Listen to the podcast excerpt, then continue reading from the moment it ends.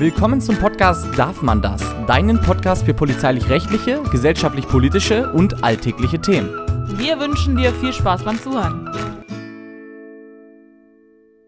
Hallo zu einer neuen Folge Darf man das? Heute mit dem Thema Cybercrime mit Phil. Hi Leute. Und mit mir. Wir reden heute über die Gefahr des Internets, was da so alles passieren kann. Denn bei mir ist es häufig so, wenn ich gerade auf der Wache sitze in der Anzeigenaufnahme, bei uns gibt es so eine Position, da nimmt man halt alle Anzeigen entgegen. Da gibt es ganz häufig Bürger, die zu einem kommen und sagen, ja, ich habe da das und das gemacht im Internet und dann ist mir das und das passiert. Zum Beispiel bestellt man sich Dinge, die kommen nicht an. Oder man bekommt irgendwelche E-Mails, da wo Erpressungen drin stehen. Oder man hat irgendwelche Kommentare oder Beleidigungen unter Bildern. Oder es wurden irgendwelche, irgendwelche Nacktbilder von jemandem rumgeschickt. Und das sind halt alles Situationen, die es, bevor es Handys gab, so nicht gab. Ein neues Phänomen, wo die Polizei natürlich dann auch was gegen tun muss. Und darum reden wir heute mal über das Thema Cybercrime. Genau, die Cybercrime oder auch Computerkriminalität. Ich definiere das mal kurz. Du hast ja gerade schon ein paar Deliktsfelder angesprochen, aber jetzt mal kurz, ich sag mal die ganz nüchterne Definition, die ich hier vorlese. Also Computerkriminalität beziehungsweise Cyberkriminalität umfasst alle Straftaten, die unter Ausnutzung der Informations- und Kommunikationstechnik oder gegen diese begangen wird. Und genauso wie du gesagt hast, war das in der Vergangenheit weniger Thema als heute, weil heute wird halt viel übers Internet gemacht, wenn nicht sogar alles. Gerade in der Corona-Krise wird natürlich noch mehr übers Internet gemacht. Und deswegen hat sich dieser neue Begriff Cyberkriminalität im Prinzip gebildet und herausgebildet und ist als neuer, äh, neues Deliktfeld beziehungsweise als neue Problematik, relativ neue Problematik halt aufgetaucht. Und im Endeffekt fallen da ganz, ganz unterschiedliche Dinge drunter. Du hast ja gerade schon ein paar angesprochen, Leo. Das ist im Prinzip wie auch der Definition entsprechend alles, was mit Cyber und Internet zu tun hat. In Bezug auf Straftaten ist dann am Ende Cyberkriminalität. Und da sind halt ganz, ganz üble Sachen dabei. Zum Teil sind es Dinge, die du gerade angesprochen hast, also beispielsweise das Versenden ähm, pornografischer Mittel, ne, also auch Kinderpornografie etc. etc. Das gehört alles zum Bereich Cybercrime oder kann dazugehören, ne, weil es findet halt das meiste findet beispielsweise im, im, im Internet statt, was dieses oder diese Deliktfelder angeht. Dann gibt's aber natürlich auch so Betrugsgeschichten, ähm, wie du wie du auch schon gesagt hast, ne, dass irgendwelche Zahlungen nicht erfolgt sind oder irgendwas fingiert wurde im Internet. Das sind so die häufigsten Dinge, die auf jeden Fall äh, vorkommen. Erpressungen natürlich auch hier, dass sich zum Beispiel eingehackt reingesteckt wurde in die Kamera des Smartphones oder in die Kamera des, des Laptops und dann irgendwelche, äh, irgendwelche Nacktbilder entstanden sind oder beim Duschen, beim Baden, was weiß ich, und dass da versucht wird, drüber zu erpressen. Und im Zweifel natürlich auch ähm, diese ganzen Datenschutzthemen, also wenn äh, jemand da zum Beispiel ähm, hack, gehackt wird, beziehungsweise da Phishing-Angriffe ausgesetzt wird, dann können natürlich auch persönliche beziehungsweise sensible Daten an Dritte gelangen, die entsprechend zu ja, Erpressungsversuchen führen, aber auch zu Betrugsversuchen. Ja, ansonsten fällt dir noch was ein, Leo? Ja, ich würde sagen, die wichtigsten und schlimmsten Dinge haben wir jetzt auf jeden Fall genannt. Äh, mir fällt immer noch ein, dass einfach generell Privatpersonen von anderen Personen halt äh, ja unaufgefordert Dinge weiterleiten, so wie du das gerade auch schon gesagt hattest. Das kann ja auch in kleinen Mengen passieren. Die Frage ist halt immer, vieles davon ist auch erstmal ziemlich leer. Nennen wir es mal so, dass zum Beispiel viele E-Mails, solche Phishing-E-Mails, die werden erstmal rausgeschickt, in der Hoffnung, dass irgendjemand antwortet, beziehungsweise dass einer seine Daten rausrückt. Oftmals sind es dabei erstmal nur die Versuche, weil viele Leute jetzt mittlerweile nicht mehr darauf reinfallen, aber es gibt halt auch immer wieder Leute, die dann darauf reinfallen und dann ist auf einmal Geld weg, Daten weg. Ja. Und dann kann man da halt auch leider ziemlich wenig gegen tun, ne? Die meisten Leute kommen immer mit einer großen Erwartung zur Polizei dass die halt dann denken, sobald sie dann da sind, kriegen sie das Geld wieder. Aber das ist genauso, wenn man draußen beklaut wurde. Das Portemonnaie, das ist auch nicht direkt wieder da. Das heißt, das ist nicht so easy. Und man muss halt auch immer aufpassen, auch das Internet ist nicht nur positiv. Das Internet ist auch gefährlich. Und man hat auch da genau das gleiche quasi wie draußen. Ne? Man muss genauso achtsam sein, vorsichtig, und sollte da dann halt nicht so. Draußen würde man ja auch nicht irgendwem Fremden direkt seinen Namen und Adresse und alles nennen und einfach Geld geben ohne irgendeinen Käuferschutz. Und ich finde immer, was ich immer meinen Bürgern, wenn die zur Wache kommen, was ich immer mitgebe, sobald irgendwas über PayPal an Freunde senden oder wenn irgendwas schon mit Echtzeitüberweisungen oder irgendwelche anderen mit jetzt hier bargeld.de irgendwelche komischen Transfere gemacht werden sollen, wo kein Käuferschutz ist. Macht es nicht. Das ist extrem, extrem gefährliches Eis. Ja, Total. Was ich immer so ein bisschen schwierig finde, ist halt, dass ich sag mal, wir als Digital Natives, also ich sag mal, Menschen, die halt wirklich schon im digitalen Umfeld groß geworden sind, das natürlich deutlich einfacher haben. Mir fällt das immer bei meinen Eltern beispielsweise auf oder auch bei anderen älteren Personen, die haben zum Teil halt nicht das Gefühl oder das Gespür für etwas, was halt nicht normal abläuft. Weißt du, was ich meine? Also wir merken relativ schnell, also würde ich jetzt zumindest sagen, okay, wenn eine Transaktion im Internet nicht so läuft wie sonst, weil, weil wir uns halt schon seit Jahren in diesem Umfeld bewegen.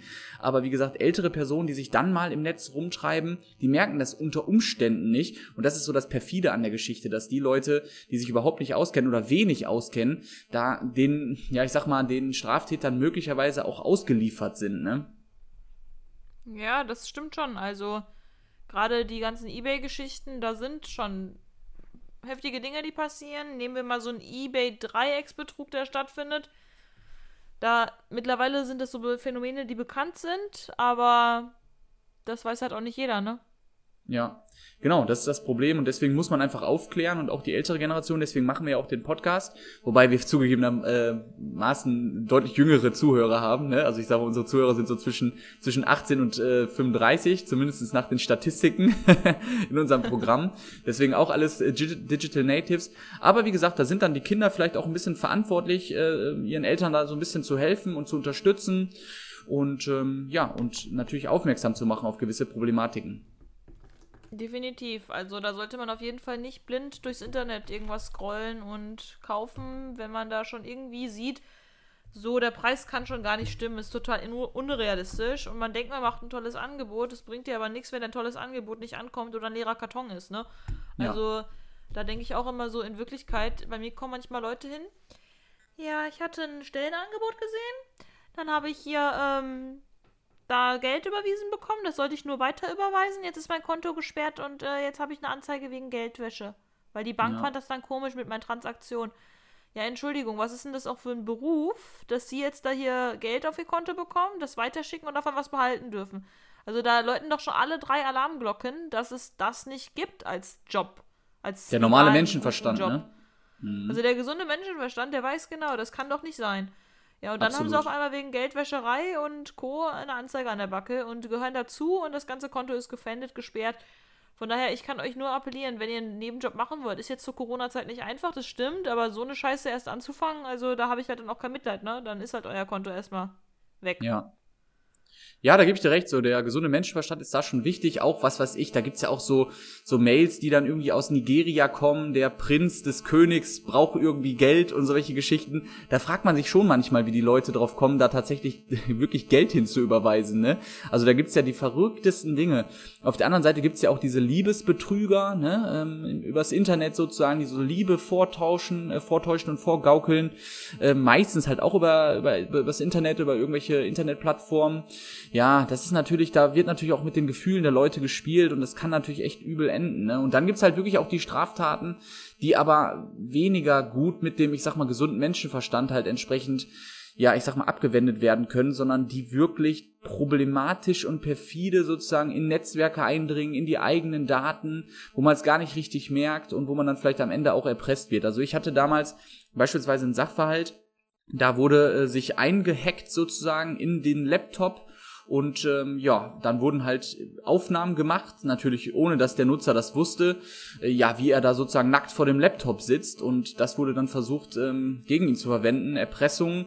Äh, ansonsten würde es halt ins Internet gestellt werden und so weiter und so fort. Da dringt man natürlich in den absolut intimsten Lebensbereich der Menschen ein in so welchen Dingen. Und das ist dann natürlich auch schwierig, weil sowas merkt man unter Umständen nicht, weil man weiß auch manchmal gar nicht, wie diese Viren, wie diese Hackerangriffe dann tatsächlich genau funktionieren und wie die dann am Ende auch auf den, auf die eigenen digitalen Endgeräte gekommen sind überhaupt. Ne? Hast du denn so ein paar Beispiele, Leo, aus deiner Praxis, äh, was da zur Anzeige gebracht wurde? Und vielleicht äh, kannst du auch mal einschätzen, wie weit sozusagen das Ganze aufgeklärt wird, weil im Internet ist ja immer das Problem, dass der andere ja natürlich immer anonym oder in den meisten Fällen anonym ist. Und äh, ja, was sind da für Ermittlungsansätze? Was gibt's da? Wie kann man da vorgehen? Also erstmal das Klassische, was glaube ich jedes Mal, wenn man als Anzeigenaufnahme auf der Wache sitzt, was immer reinkommt, ist definitiv die sonstigen weiteren Betrugsarten über eBay, über irgendwelche anderen Online-Shops, wo was bestellt wurde und halt nicht ankam. Sei das halt, dass Leute sich ein Handy bestellen, dann über irgendwie PayPal auf Freunde senden, 855 Euro überweisen und dann halt ist das Geld weg, es kommt kein Handy an. Wenn man halt schon hört, an Freunde senden, wie gesagt, ist bei mir immer so alle Alarmglocken an, das wird es nicht geben. Dann, was auch noch sehr häufig kommt, ist dieses klassische Erpressungsding. Das sind einfach E-Mails, wo geschickt wird. Wir haben von ihnen ein Porno aufgenommen. Das ist aber erstmal eine leere Behauptung, ne? Weil mhm. meistens haben das irgendwelche alten Leute. Das letzte Mal kam Opa, er hat gesagt, der hat schon seit 40 Jahren keine Frau mehr. Und er würde es jetzt nur gerne anzeigen, weil ähm, er hat die E-Mail hier bekommen und dass man das vielleicht weiterverfolgen könnte. Auf jeden Fall, dann nehmen wir das natürlich auch auf, so. Das wird wahrscheinlich trotzdem leider eingestellt, weil naja, ich bin nicht in der Instanz da, die weiter bearbeitet, von daher kann ich euch da nicht so viel sagen, aber ich kann auf jeden Fall viel sagen, dass wenn man jede kleine, ähm, der Versuch vom Versuch vom Versuch hier prüfen würde, dann wäre die Behörde noch ausgelasteter, als es ja. schon ist. Auf jeden Fall ähm, hat man das ganz häufig, dass dann halt eine Geldsumme dann gefordert wird und jetzt überweisen sie das. Das wird dann auch meistens Stress und Druck gemacht. Wir veröffentlichen es, äh, wir veröffentlichen es oder ja, die Polizei wird zu ihnen kommen, irgendwelche Sachen, ne, dass auf ihrem Computer das und das gefunden wurde, wir löschen das für sie und dafür zahlen sie jetzt bitte 1000 Euro. Es gibt leider immer dumme Leute, die quasi das Geld zahlen. Es gibt aber auch Leute, die dann ankommen und dann zeigen, hier, wir haben das geschickt bekommen. Das sind aber meistens irgendwelche E-Mail-Adressen, die selbst erstellt wurden. Die sind ja auch meistens nicht so ganz blöd, ne? Also es gibt natürlich auch doofe, die wahrscheinlich leichter zu ermitteln sind als so schlauere. Aber das sind jetzt schon alles Felder, die nur im richtigen Internet stattfinden. Viele wissen ja, es gibt ja auch noch ein Darknet, da läuft ja noch viel mehr einfach hinter uns, was wir gar nicht wissen. Wo teilweise mit Drogen gedealt wird, die als Paket geschickt werden oder auch mit Menschen gehandelt wird. Also sowas gibt es auch noch. Da müsste die Polizei theoretisch auch noch viel mehr machen. Aber die ist halt, was die Technik angeht. Es gibt schon Polizisten, die äh, über Computer quasi Kriminalität aufklären. Aber ich würde sagen, es passiert so viel Kriminalität übers Internet ähm, im Vergleich zur Straße. So bei uns, die meisten, die bei der Polizei das Studium oder die Ausbildung machen, die sind ja draußen. Also im Dienst, auf der Straße. Und so viel wie eigentlich online passiert, da müssten halt viel mehr auch noch ausgebildet werden, dass sie online was verfolgen.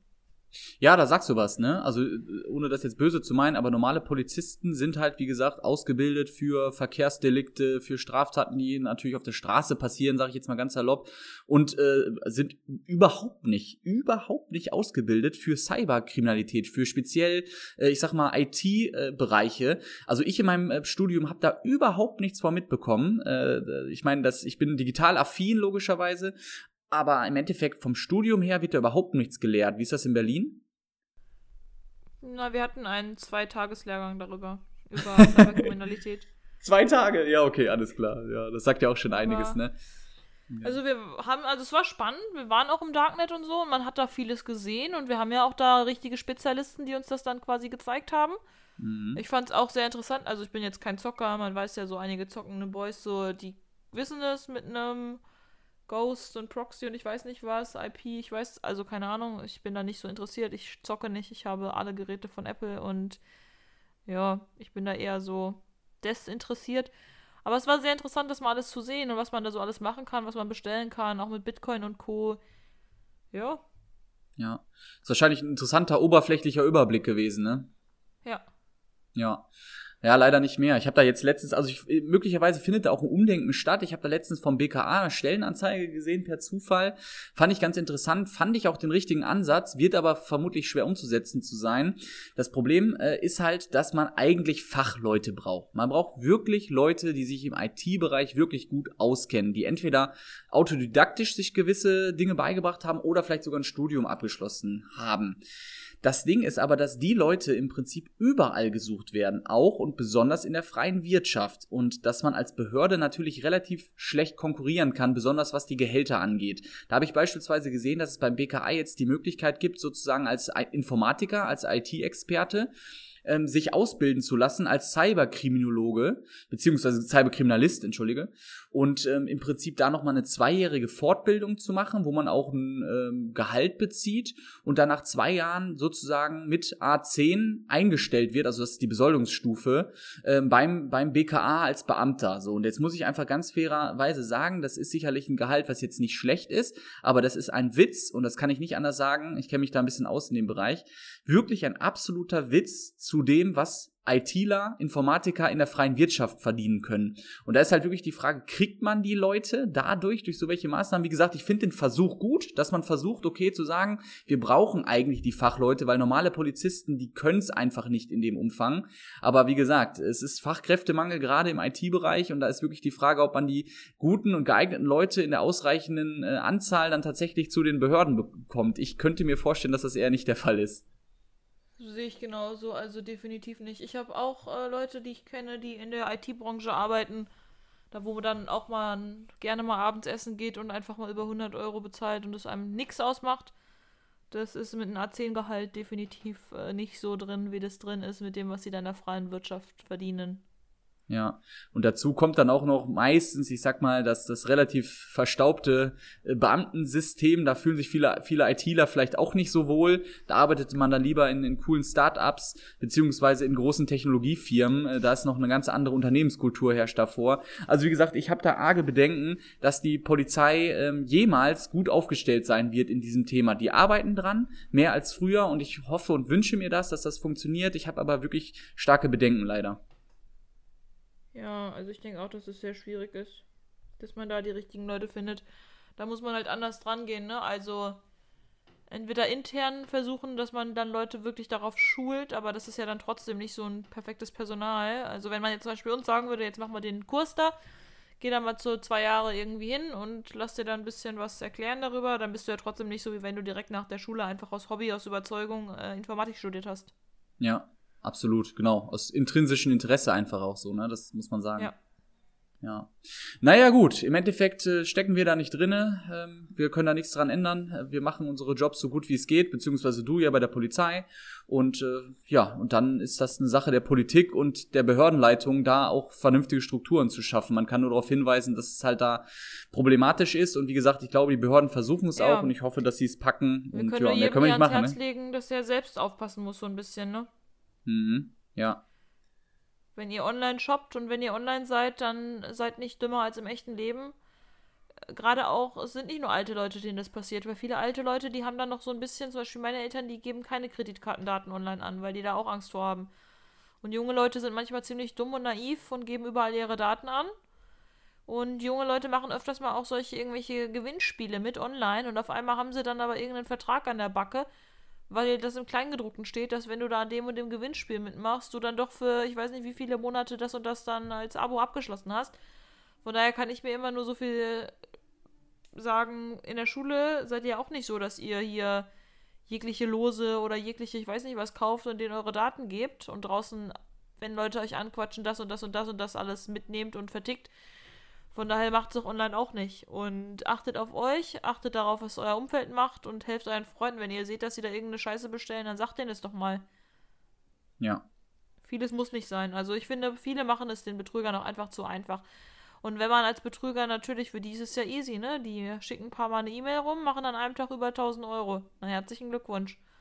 Ja, und sitzen dann auch noch irgendwo im Ausland und sind kaum greifbar und auch durch äh, das Internet halt auch anonymisiert, ne, können nicht gepackt werden oder sehr schwer gepackt werden. Also es gibt Möglichkeiten, die gibt's wirklich, aber wie gesagt, das ist dann relativ umfangreich und ob dann für normale, in Anführungszeichen, Betrugsdelikte sozusagen die ganze Palette ja, ausgerollt wird, polizeilich beziehungsweise ähm, ja, von den Ermittlungen her, ist dann auch die Frage, ne?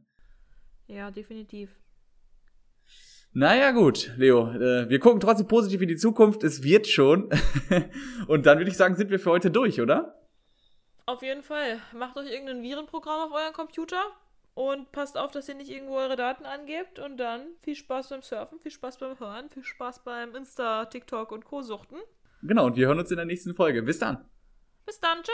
Tschö. Das war's dann schon mit der Folge. Wir hoffen, ihr hattet viel Spaß beim Zuhören und schaut auch gerne mal vorbei bei darfmandas.com. Dort findet ihr unter anderem unsere anderen Social Media Kanäle wie TikTok oder Insta. Bis zur nächsten Folge, wir freuen uns.